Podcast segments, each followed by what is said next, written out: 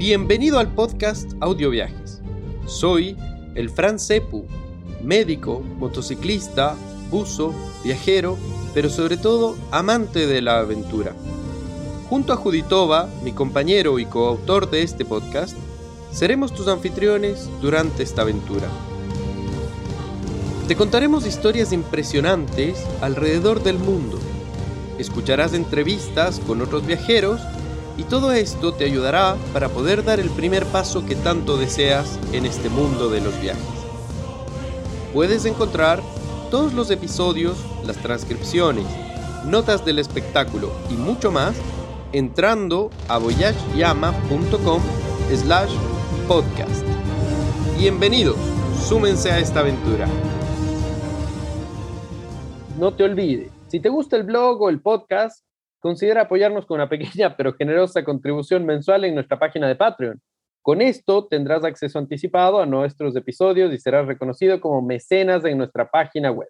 Podrás hacernos algunas donaciones si así deseas en nuestra página www.voyageyama.com y busca más información. Dejaremos el enlace en la descripción de este episodio y por supuesto agradecemos su participación. Eso nos permitirá poder seguir adelante.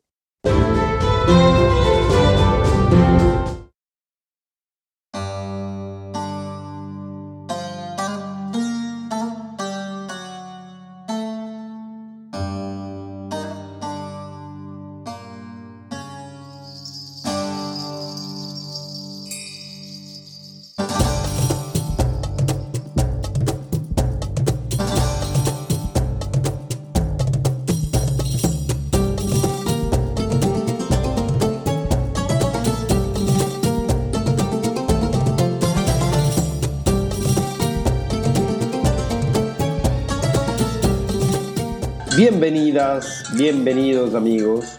Hoy con esta música árabe de fondo vamos a hablar un poquito más de este país maravilloso.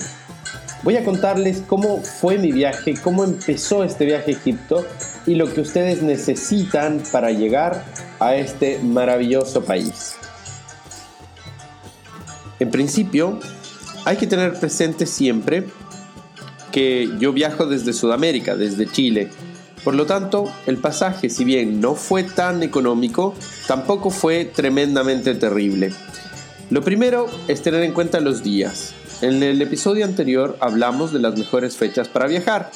En mi viaje tomamos en cuenta eso y decidimos hacerlo en septiembre, que a la vez es temporada baja porque hace muy, entre comillas, más frío. A ver, para mí fue muy caluroso.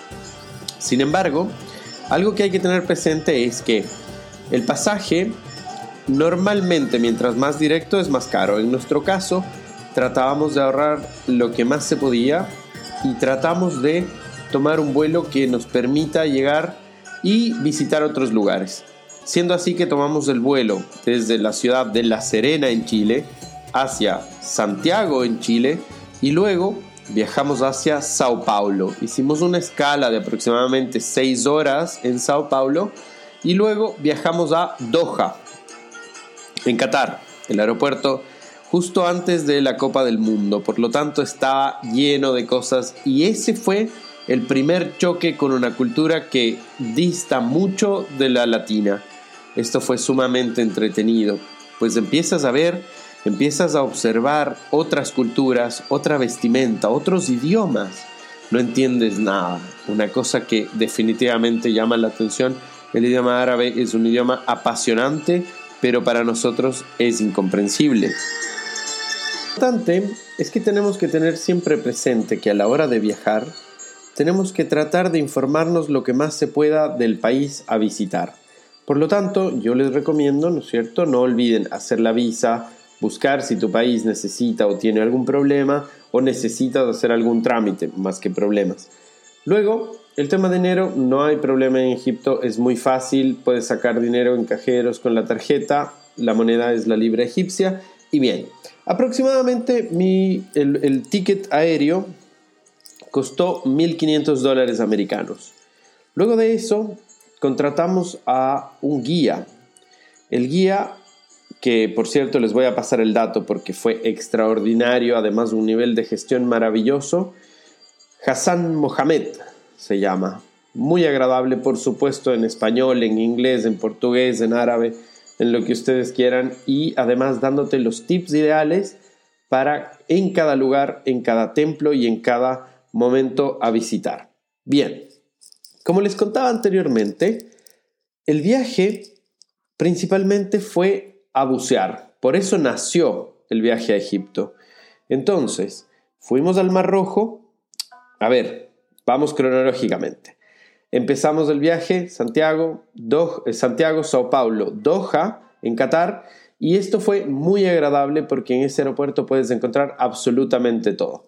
Las amigas del grupo con el que viajamos se volvieron locas porque vendían oro por todos lados, adornos, perfumes, todas las tiendas más lujosas estaban en ese aeropuerto, cosa que eh, es bastante, bastante impresionante. Luego partimos desde Doha hacia El Cairo, donde dormimos una noche.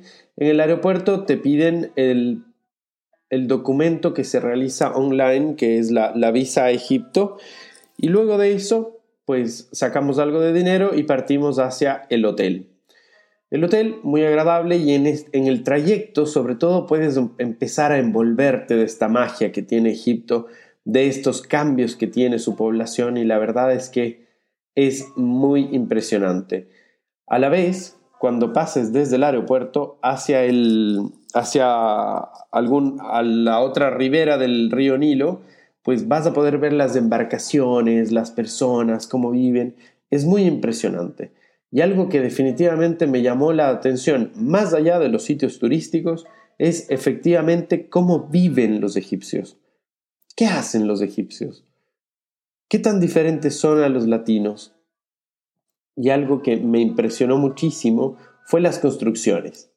A ver, Egipto ha atravesado varios problemas en los últimos mil años y en, en los edificios puedes observar que hay algunos que han recibido impactos como si fueran bombas, otros que tienen prácticamente hasta hoyos de balas o cosas por el estilo y esto llama muchísimo la atención porque por ejemplo la esquina de un edificio está rota como que le hubiese caído una bomba, una granada o algo explosivo y al lado hay una luz encendida como que alguien está viviendo ahí. Por lo tanto impresiona muchísimo. Es eh, un país que tiene muchísimos contrastes. Por supuesto, esto hablando un poquito más de lo contemporáneo. Luego, tomamos camino hacia el hotel donde pasamos la primera noche que fue sumamente agradable. Estábamos bastante cansados después de prácticamente 40 horas de vuelo, pero no pasamos a dormir sin antes probar algo de la gastronomía local. Probamos un poquito de kofta, que es prácticamente unas albóndigas de cordero con carne de vacuno y se sirven en el plato con un poquillo de ensalada. Otros amigos se pidieron algo más tradicional, hamburguesas, etcétera, que eso se puede conseguir sin problemas. Y lo maravilloso fue en ese calor un traguito de cerveza. El problema fue que no habíamos presupuestado la gradación alcohólica de la cerveza que tiene Egipto y eso fue algo que llamó muchísimo la atención. Al siguiente día partimos en una furgoneta con rumbo a Hurgada. Hurgada es el puerto desde donde íbamos a zarpar a navegar el Mar Rojo para ir a bucear. Entonces, por cierto, ya les voy a dejar más adelante también los datos de la empresa de buceo con la que hicimos el viaje que se llama Rojo Dive Safari y es extraordinaria. Bien, partimos en una furgoneta desde eh, el Cairo con destino a Hurgada. Son aproximadamente 400 kilómetros. En estos 400 kilómetros se recorre ya el desierto del Sahara y te puedes imaginar las diferencias tremendas, el calor, realmente se veían los espejismos. Sin embargo, a un lado izquierdo estaba el mar y al lado derecho el desierto generando un contraste impresionante, un contraste maravilloso que definitivamente hace enamorarse de este camino. Al llegar a Hurgada, es una ciudad bastante pequeña, probablemente pensada como segunda residencia para los habitantes de El Cairo o algunas otras ciudades de Egipto, Hurghada es un pueblo pequeño, según decía la guía, rescatado prácticamente del turismo, porque era un pueblo pesquero más o menos abandonado y desde el boom turístico aumentó muchísimo la población. Hoy por hoy se ven varias estructuras, condominios, eh, hoteles y hay gran oferta turística. Y esto también hace que su avenida principal esté llena de negocios. Los negocios que encontramos principalmente están orientados al turismo como accesorios o recuerdos, souvenirs y también hacia la playa, hacia el buceo y hacia los deportes náuticos. Entonces, hay muchísimos lugares por si se te olvidó algún accesorio de buceo o quieres comprar algo, pues hay muchísimas tiendas y lo que impresionó es que tienen muy buenos precios en relación a Sudamérica o a otros lugares es muy interesante. Y por supuesto la cultura del regateo, eso está presente.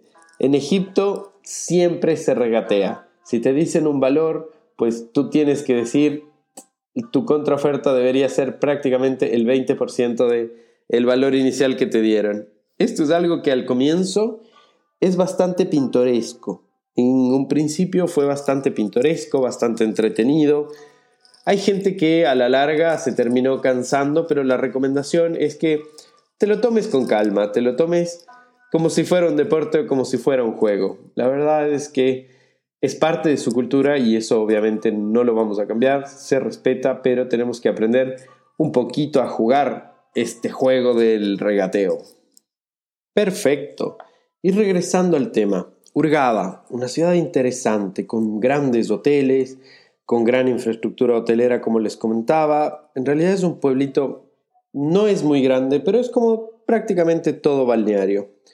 Nosotros embarcamos en la marina del hotel Marriott.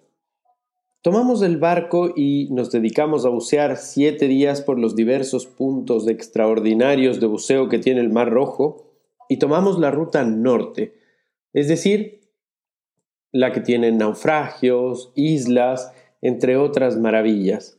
Obviamente, esa, ruta tiene lugares extraordinarios como famoso Gota Abu Ramada, Giftun Islands, entre otras, y esto todo es, parte del Parque Nacional Sharm el Sheikh, que es un parque nacional que es una reserva natural extraordinaria.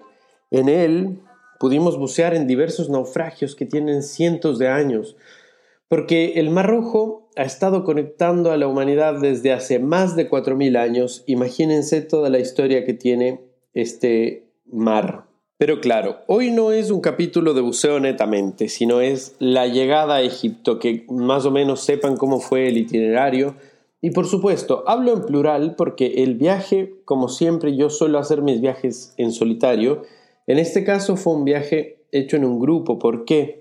Porque un grupo de amigos buceadores, buzos, decidimos ir al Mar Rojo en conjunto y hacer esta experiencia de buceo, que por cierto es extraordinaria y altamente recomendable. Por lo tanto, les recomiendo que si gustan ver algunas fotos o videos, pueden ver mi Instagram que se llama arroba elfrancepu sub submarino. Y mi Instagram normal de viajes y motos, etcétera, se llama el Fran Sepu. La verdad es que toda esta experiencia ha sido muy maravillosa. El barco tenía absolutamente todas las comodidades, el clima fue extraordinario y había mucho donde disfrutar, muchos lugares, paisajes, atardeceres, lugares para conocer y recorrer. Como un buen detalle, es importante que sepan que, si bien Hurgada es un lugar sumamente turístico, hay que tener presente varios detalles, porque aunque muy turístico puede ser, sigue estando dentro de Egipto. Por lo tanto, tienen que estar pendientes porque conviene que las damas tengan cierto recato en cuanto a la hora de, bañarse. El traje de baño está permitido solo en la playa. Está prohibido, por ejemplo, hacer toples. Esto es ilegal en Egipto. No se permite. Y por supuesto, cuando caminen dentro de la ciudad, la verdad es que lo mejor es estar lo más tapadas posibles porque se presenta, eh, puede haber algunos problemas. A ver, no lo más tapadas posibles, pero por supuesto que evitar, por supuesto, los bikinis. Bien, cuando estamos hablando del Mar Rojo, siempre conviene tomar en cuenta un poquito la historia. En el Mar Rojo han sucedido múltiples cosas, pero hay que tener presente que teniendo a Egipto hacia el continente africano, al frente el Mar Rojo y luego la península de Sinaí, hay muchas cosas que han sucedido en esta región. Por supuesto, estamos hablando de signos de historia porque esta zona ha tenido gran potencial significado religioso, ¿no es cierto? Ya que por ahí ha habido un cruce de imperios, profetas, peregrinos, conquistadores, exiliados, éxodos, es decir, han pasado muchísimas cosas. Por nombrar pocos, pues han pasado los griegos, los romanos, los egipcios, por supuesto el pueblo hebreo, ¿cierto? Recordar cuando Moisés cruzó las aguas, entonces hay muchísimas cosas por conocer y por recorrer. Cuando hablamos de esto, estamos hablando también del Parque Nacional Ras Mohammed. En el Parque Nacional Ras Mohammed se puede bucear y está lleno de maravillosos puntos, atolones, donde se puede recorrer y practicar este deporte. Hay que tener presente que uno de los puntos más importantes del Parque Ras Mohammed es el SS Cistergorm. El Cistergorm es uno de los barcos hundidos, por no decir el barco hundido más fotografiado o más codiciado dentro del top 10 del mundo. ¿Por qué? Porque es un barco que pertenecía a la Royal Navy, es decir, a la Marina inglesa.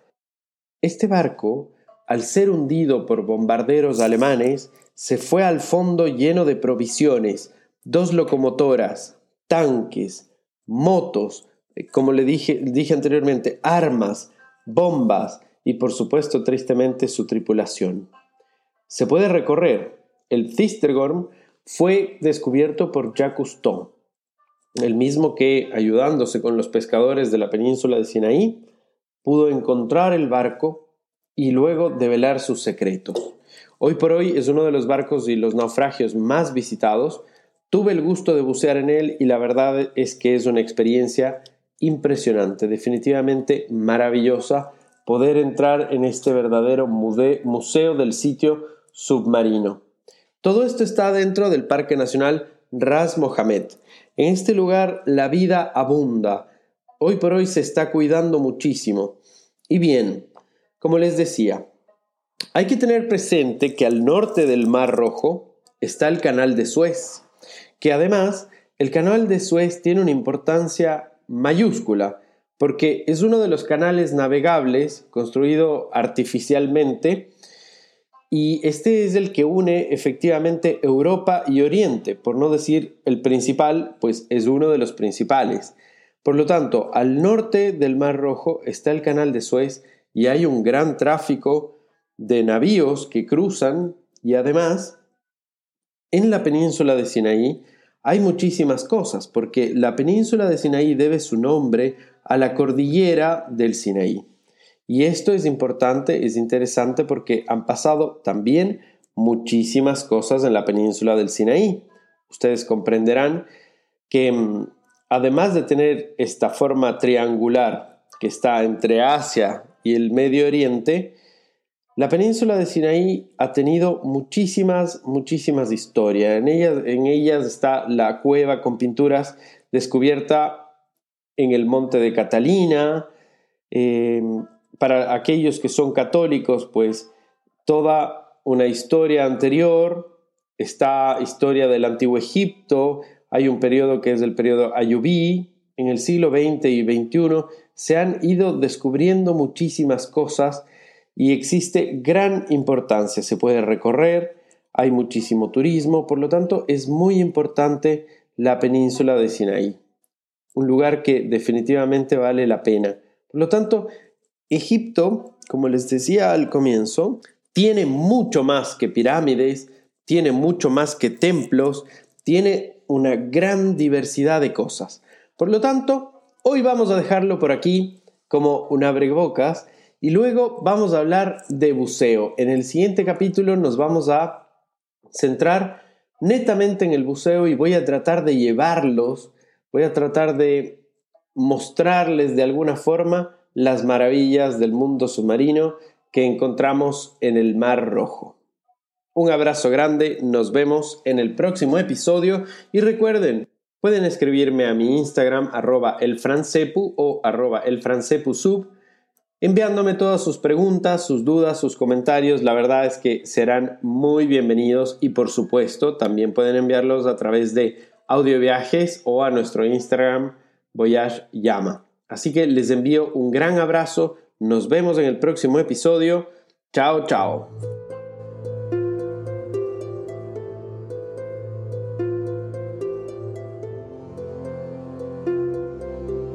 Gracias por habernos acompañado en esta aventura.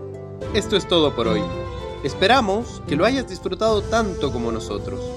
Recuerda, puedes ver más historias, entrevistas y contenido entrando en la página voyageyama.com.